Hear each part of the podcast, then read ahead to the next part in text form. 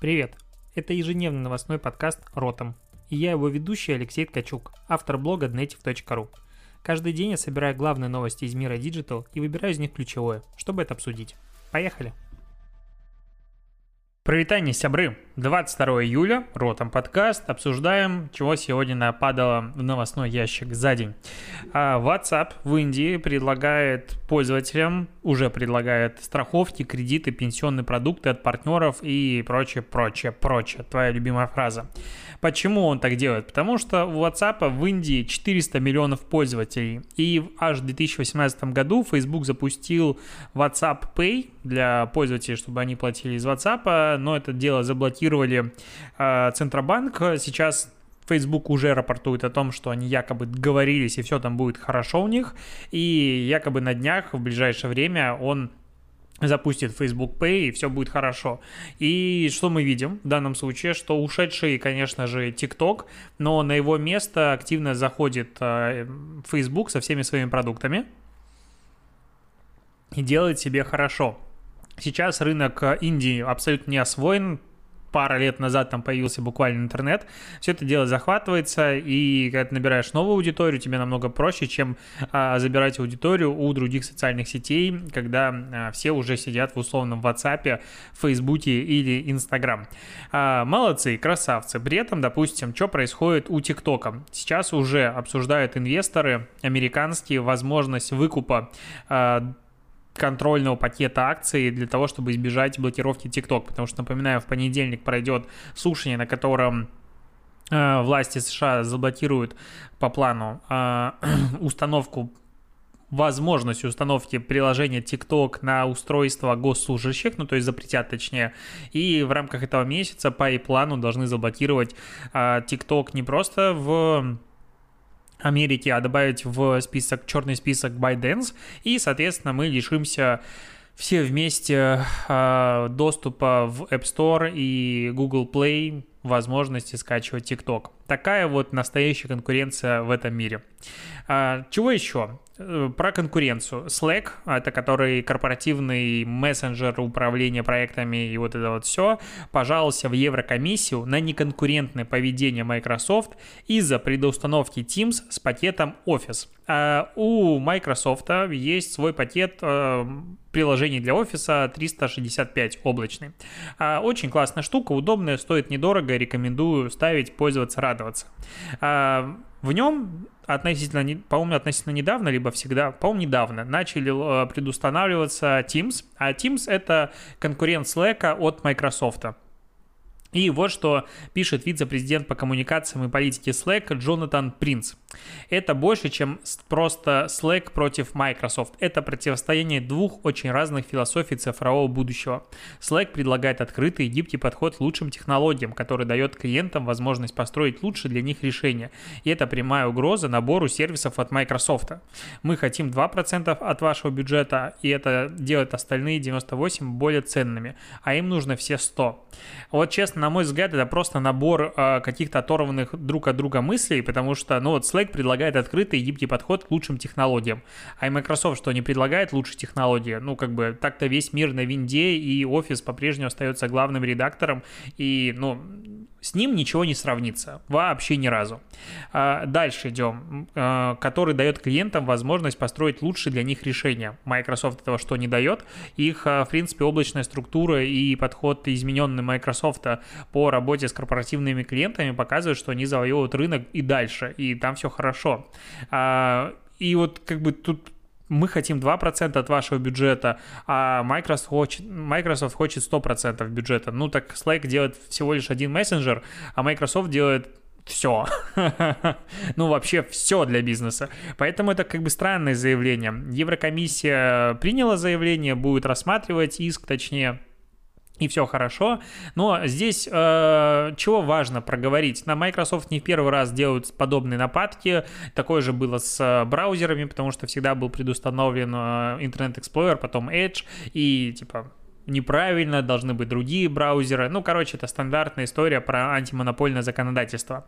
Тут веселее другое. Вспомним ноябрь, э, начало ноября 2016 года. Э, Slack выкупил где? В Нью-Йорк Таймсе целый разворот, в который поприветствовал Microsoft, который запустил свой э, мессенджер корпоративный, и они писали о том, что, ну, наконец-то появилась хотя бы какая-то конкуренция. Где-то тут было... А, так, так, так.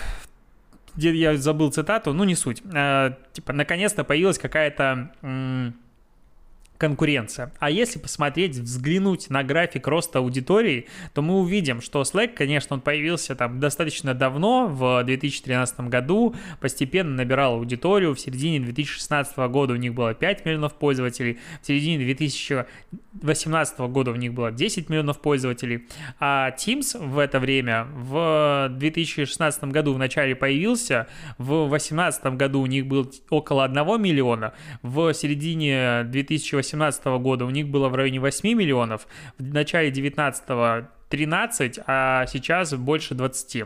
Ну, точнее, в ноябре 2019 года было 20 миллионов пользователей, а по последним данным, а, после вот всех карантинов у Teams 44 миллиона пользователей. У Slack в этот момент примерно 12,5. Поприветствовали. Это прекрасный образец, что мы приветствуем конкуренцию, а сейчас они подают в суд антимонопольный за счет того, что Teams плохие. Не понимая этой темы, э, я покупаю набор софта. Это пакет э, Microsoft 365, и там предустановлен сервис, который отдельно купить нельзя. В чем здесь неконкурентная борьба? Конечно, это хитрый подход. Я понимаю это. С другой стороны, люди платят за него деньги. Но Microsoft дает его за деньги. В чем здесь не конкурентно? То есть я заплатил за этот сервис, в чем не конкурентность? Но это такая странная штука. Вряд ли, наверное, а, Microsoft нагнут. С другой стороны, надо понимать, что сейчас в, ну, различаются подходы к пониманию, что такое хорошо, что такое плохо в условной Америке и в условной Европе. Европе сейчас очень активно борется с монополиями, с крупными корпорациями за личные данные, за то, чтобы все эти агрегаторы контента начинали платить авторам контента. В Америке такого не происходит. И, возможно, в Европе именно поэтому и подается как раз-таки иск, и, возможно, а, какие-то шансы у Slack есть, но не совсем понимаю, что Microsoft должен в данном случае делать? Типа вывести в отдельный бизнес? Ну, короче, странная тема. А, идем дальше. Э, к новостям из Армении. PixArt, я думаю, многие знают этот редактор. Купил м- умный видеоредактор Defect, Defect, наверное, так называется. Почему из новость, новости из Армении? Потому что этот видеоредактор это стартап из Армении. Что он умеет? Он умеет а, брать какой-то элемент и изменять его прям в видео. Ну, то есть это умный видеоредактор. Накладываются эффекты, спецэффекты вот прям э, на лету. А, в комментариях, конечно же, большое количество людей спрашивают, зачем это надо, кому это надо. Ну, классика жанра, комментаторы, которые самые умные, как и я, а, которые комментируют эти новости. А, но разница в том, что когда ты выкладываешь подобное видео с каким-то интересным эффектом, тебе просто обрывает личку, а где, в каком приложении ты его сделал. Допустим, вот у меня в ротом подкасте классная заставка, в курсе White SMM классная заставка, в полусадком подкасте тоже классная заставка. Все три заставки делал один и тот же человек. Но мне регулярно пишут люди, говорят, я видел твою классную заставку, скажи, в каком приложении ты его сделал, я хочу себе такой же.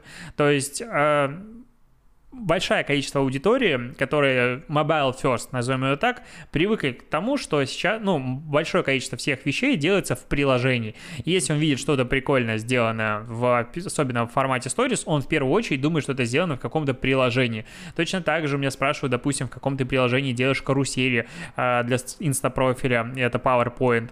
И многие вопросы кажется, что можно решить обычным приложением. И вот здесь как раз-таки тот случай, что в мобильном мобильном приложении можно сделать сложную вещь, потому что наложить эффект, чтобы за твоей рукой ходил какой-то там, не знаю, огоньки, и они зависели от того, как ты пальцами чего ты там делаешь. Это тяжело, а, тяжелый труд, если это говорить про какой-нибудь After Effects или другие софт. А здесь ты добавляешь это в один клик, да, ограниченный набор эффектов, но все равно.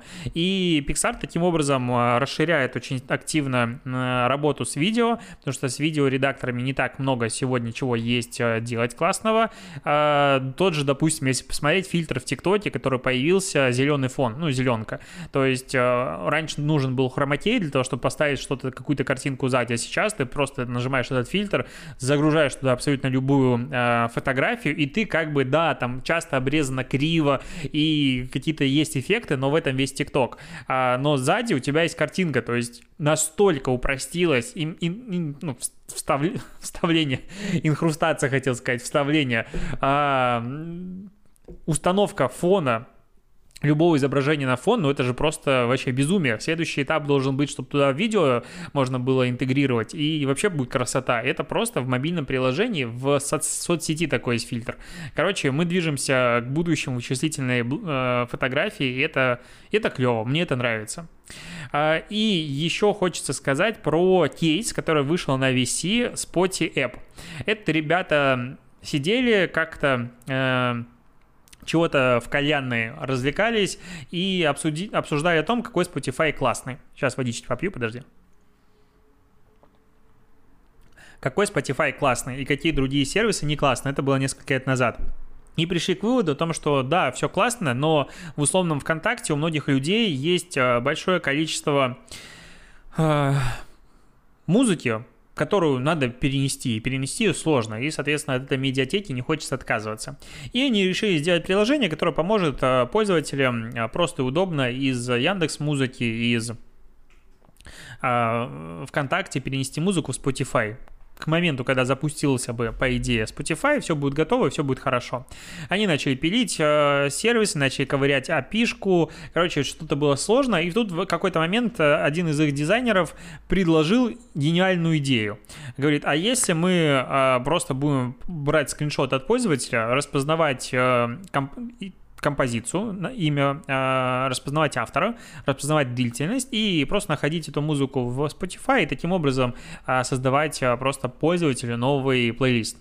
А, они покрутили эту идею и в итоге сделали предложение Spotify, которым сейчас, возможно, многие пользуются, потому что многие мигрируют на Spotify, и чтобы перенести туда свою музыку, вот э, забирают ее из э, прошлого приложения через эти скриншоты. Сделали они приложение, выпустили, на старте там не особо оно взлетало, понятное дело, к моменту, когда э, вышел Spotify в России там полетели в скачке а, очень сильно вверх, плюс они сделали небольшую виральность, э, возможность, то есть поделиться в сторис, что а, я перенес такое-то количество треков а, в такое-то количество времени в Spotify. А, но самое интересное в этом кейсе две вещи. Первое, что сейчас они зарабатывают примерно 75 тысяч рублей в день, а, потому что у них около тысячи платных пользователей каждый день, прибавляется каждый из которых платит 75 рублей за перенос. Молодцы, поздравляю, реально клево. И другая фишка, более интересная, почему я про этот кейс вообще начал говорить. Потому что э, во-первых, про этот сервис очень много пользователей сами друг другу говорили, потому что он выполняет их задачу, и они э, его рекомендовали, советовали вообще без проблем. А второе, что в, ну, точнее, TikTok принес им, сколько он принес им, э, в районе 8, по-моему, тысяч скачиваний. Каким образом? Девушка, у которой было 23 видео и меньше тысячи подписчиков, выпустил ролик, в который а, собрал полмиллиона просмотров, 50 тысяч лайков, 600 комментариев, а, в котором она объяснила, каким образом из, э, из ВКонтакте можно перенести музыку а, в Spotify.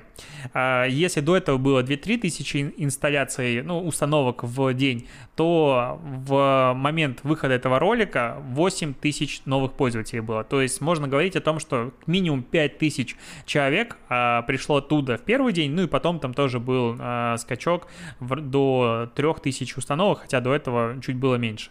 Э, это про что? Про то, что если, ну, во-первых, TikTok а, по-прежнему остается платформой, на которой контент, полезный в первую очередь аудитории, может пробивать себе как бы любые двери. Потому что в Instagram такая история завирусилась бы с большим трудом, и, в принципе, в Instagram контент, который реально вирусится от небольших пользователей, это, как правило, какие-то истории трагедий, истории харасмента, истории еще абьюза и вот этих всех вещей.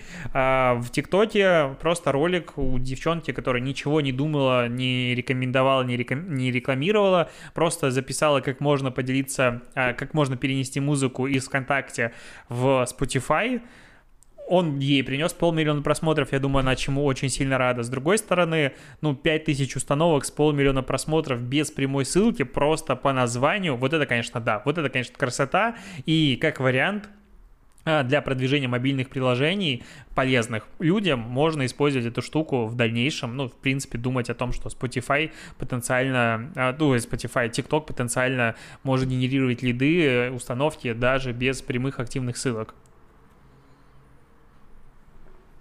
Про Собчак давно не было новостей. Собчак тут заявила о том, что рекламных предложений после разрыва контракта с Audi стало больше, и сейчас у нее есть два крупных предложения от э, брендов, которые она не называет, чтобы стать амбассадорами. А, Audi это особо как бы не комментируют, сказали, что машину забрали, на которой э, Собчак ездила по контракту. Собчак же сказала, что отдали машину на переоформление. Короче, странная история, и непонятно, зачем вот как бы если у тебя есть контракты, соглашайся и сразу о них говори. Ну, как бы, у меня есть два контракта, вот у меня не все так плохо. Какой смысл это обсуждать? Ну, вот не мне обсуждать какой смысл, а какой смысл ей а, об этом говорить. Ну, то есть, да, она опять попала в СМИ, но не думаю, что а, Собчак требуется какой-то дополнительной узнаваемость, у нее и так ее вполне хватает. Но это очень странно, то есть обычно так дети в, во дворе поступают, что «а у меня дома вот есть PlayStation, но я тебе его не покажу, потому что мне родители не позволяют никого домой приводить». Вот такие у меня были э, знакомые, друзья во дворе некоторые, и им перестаешь верить. И вот если Ксения Анатольевна Собчак в ближайшее время какой-то не станет амбассадором какого-то большого бренда, ну, на мой взгляд, это тогда бесполезная была фраза, которую она пыталась набить себе цену, и, возможно, чтобы к ней пришли другие бренды. Потому что предложение стать амбассадором крупного бренда не значит, что она согласна на эти условия. Возможно, там за миллион рублей предлагают просто формата, ну окей, от тебя все отказались, поэтому приходи к нам. Странная тема, в общем, очень странная. А, продолжается эпопея с виртуальными ведущими. Тут уже Rambler Group устроил на работу виртуального ведущего новостей Елену от Сбер Devices. А, этот виртуальный помощник, он появился еще в 2019 году, на него что-то забили, но после того, как а, Mail.ru представил такую штуку, а, Рамблер должен был ответить. И теперь есть ролик, который это в издании fera.ru, а, который входит в Rambler Group. Я зашел туда, и количество рекламы просто меня убило. Оно вообще везде, со всех сторон. Ну, чего ждать от Рамблера? И когда ты пытаешься запустить этот ролик, ну, то есть издание... Ну, ладно, а, там рекламы слишком много. Ролик, лажа. Девушка стоит, ну, как бы визуально она похожа на человека почти человекоподобная. Очень странно двигается, рот открывается, на мой взгляд, не в попад, очень, ну, странные движения рта, а, так как мы очень хорошо понимаем, насколько а, звуки, которые издает рот, синхронизируются с самим движением рта и губ, то даже небольшой рассинхрон и какая-то недостоверность, она смущает, она очень бесит. Поэтому не верю. А, голос, которым она говорит, ну, обычно робот рассчитывать на то, что люди это будут смотреть, лично я не могу. Ну, то есть это прям будет абсурд. Если люди реально будут смотреть такие новости, и прям вот я жду новостей от Елены а, или виртуального ведущего, я прям очень сильно удивлюсь, зачем, если вот это вот полутораминутный ролик прочитать можно текстом за 5 секунд, с тем учетом, что в ролике нет никакой визуализации. Если там вылетали какие-то буллеты, какая-то графика, картинки, окей, я могу понять. Но если тут ничего нет и просто читается тот же текст, который вы можете прочитать быстрее, ну, это странно. А, не верю в эту штуку. Про Олимпиаду можем поговорить по-быстрому. А, Олимпиада в Токио уже обсуждается, что она может пройти без зрителей в 2021 году. Почему? Потому что ходят слухи о том, что пандемию к этому времени не победим.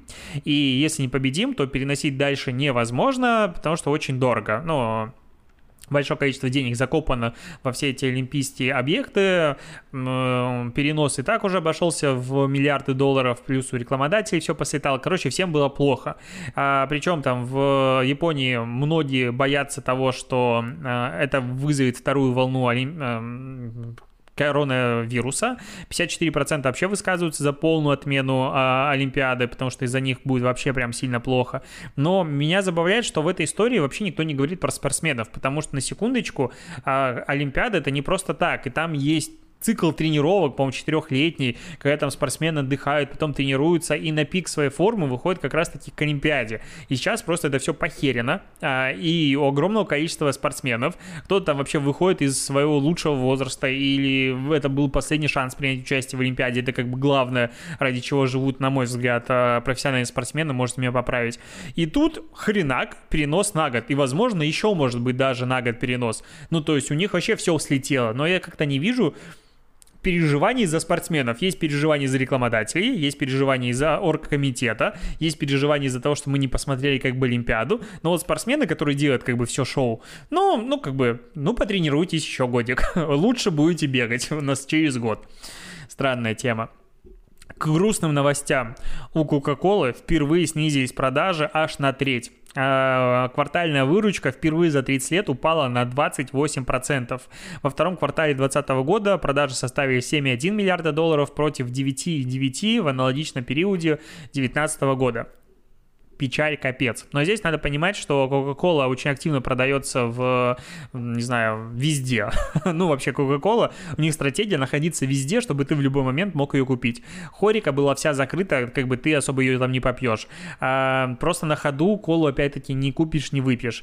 А, куча, ну, все были закрыты абсолютно кинотеатры, в которые ты приходил и покупал там а, газировку и прекрасно себе проводил время. Соответственно, у них просто не было возможности продавать, поэтому абсолютно нормально а тем более этот темп э, падения замедляется, и они рассчитывают восстановить. Это уже начали сравнивать, связывать с тем, что люди перешли тут на здоровый образ жизни и все такое. Ну, на здоровый образ жизни ты переходишь и начинаешь пить не Кока-Колу обычную, а Кока-Колу Zero. А когда ты хочешь себя побаловать, покупаешь ванильную колу, и все у тебя в жизни хорошо. С презрением смотришь на людей, которые пьют пепси, и продолжаешь себе жить. Чем, чем мешает Кока-Кола здоровому образу жизни? Я не понимаю. Не надо мне писать о том, что Кока-Кола разъедает зубы, убивает желудок и вот это все подобное. А, потому что я с этим, хотел сказать, не согласен, но у нас как бы в желудке кислота, в которую ты вливаешь колу, которая как бы ну, нейтрализуется ей. Хотя Лучше я про это не буду говорить, мне сейчас скажут, а вот было исследование, и ты вообще маркетолог, сиди помалкивай про здоровье. А, давай поговорим про вино, про Винлаб, а, у которого идет uh, Simple, Wine, Simple Wine, точнее, про Simple Wine поговорим, у которого идет спор с uh, Артемием Лебедевым, который, напоминаю, на прошлой, по-моему, неделю зашел в Simple Wine и сказал, блин, у вас тут так классно, что я прям боюсь сюда заходить как музей. Кстати, сегодня именно такую винотеку видел на проспекте, не Simple Wine, другую. Я так иду мимо и думаю, ну там вино, наверное, тысяча трех стартует, я даже заходить не буду.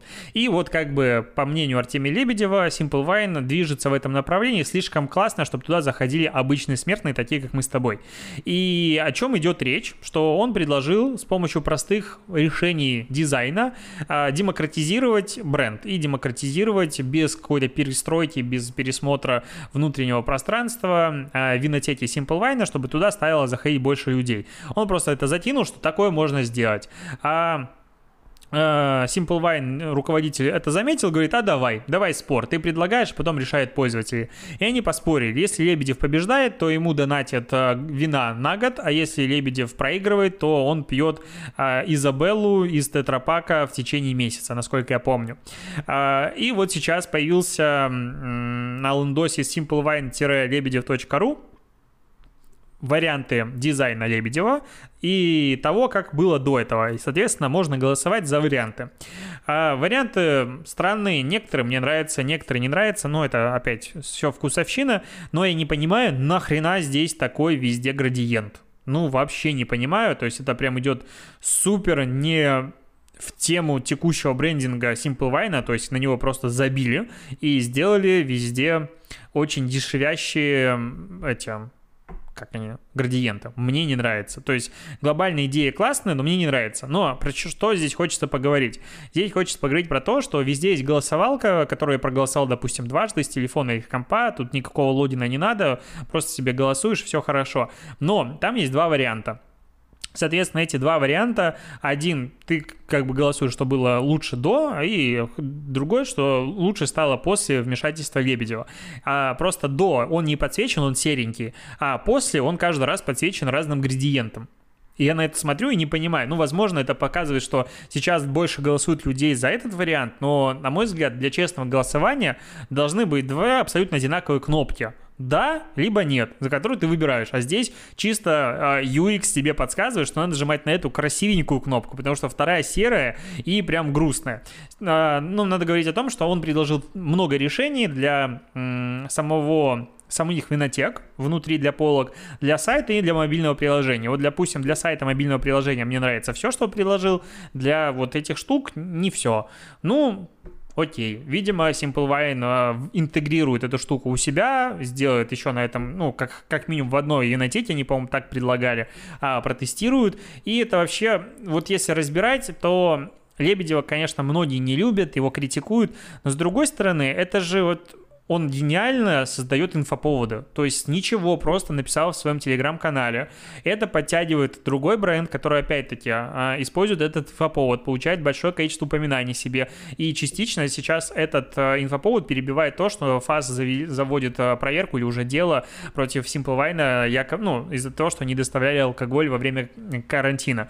Кроме того, Идет голосование, опять-таки это привлекает к себе внимание. А, проголосовали. По результатам голосования ты в любом случае молодец. Если либо Лебедев обосрался и говорят Simplewine молодцы, либо Лебедев предложил классный вариант, и Simplewine его протестировали, потом еще можно рассказать про свои результаты, опять привлечь внимание к этому инфоповоду, и, короче, играть на нем вообще дофига. И если он реально работает, то ты вообще в шоколаде, потому что это увеличивает тебе продажи. Лебедев, опять-таки, везде красавчик, потому что он создал этот инфоповод, на нем вскочил, поехал в нем, и как бы везде молодец.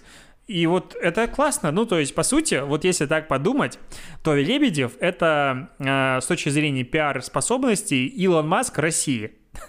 Ну, понятно, сравнение слишком громкое, но Илон Маск из ничего создает инфоповоды постоянно. И Лебедев, ну, точно так же. Конечно, не всегда они настолько позитивные и разные, но, с другой стороны, его бизнес развивается, живет, и все там хорошо. И если мы откинем в сторону экспресс-дизайн, тоже, на мой взгляд, абсолютно гениальное изобретение, а работы студии, там все прям круто, и ты смотришь, и, ну, только, на мой взгляд, мудак, прям откровенный, который такой говноед, может засирать каждую работу Лебедева, потому что это, типа, сделала его студия. Там очень много крутых вещей. И ну, вообще молодец. Ну, как бы понятное дело, что его, мое одобрение ему не требуется, но мне интересно за этим наблюдать, следить, и, ну, это интересный кейс. А мы здесь кейсы как раз-таки и обсуждаем.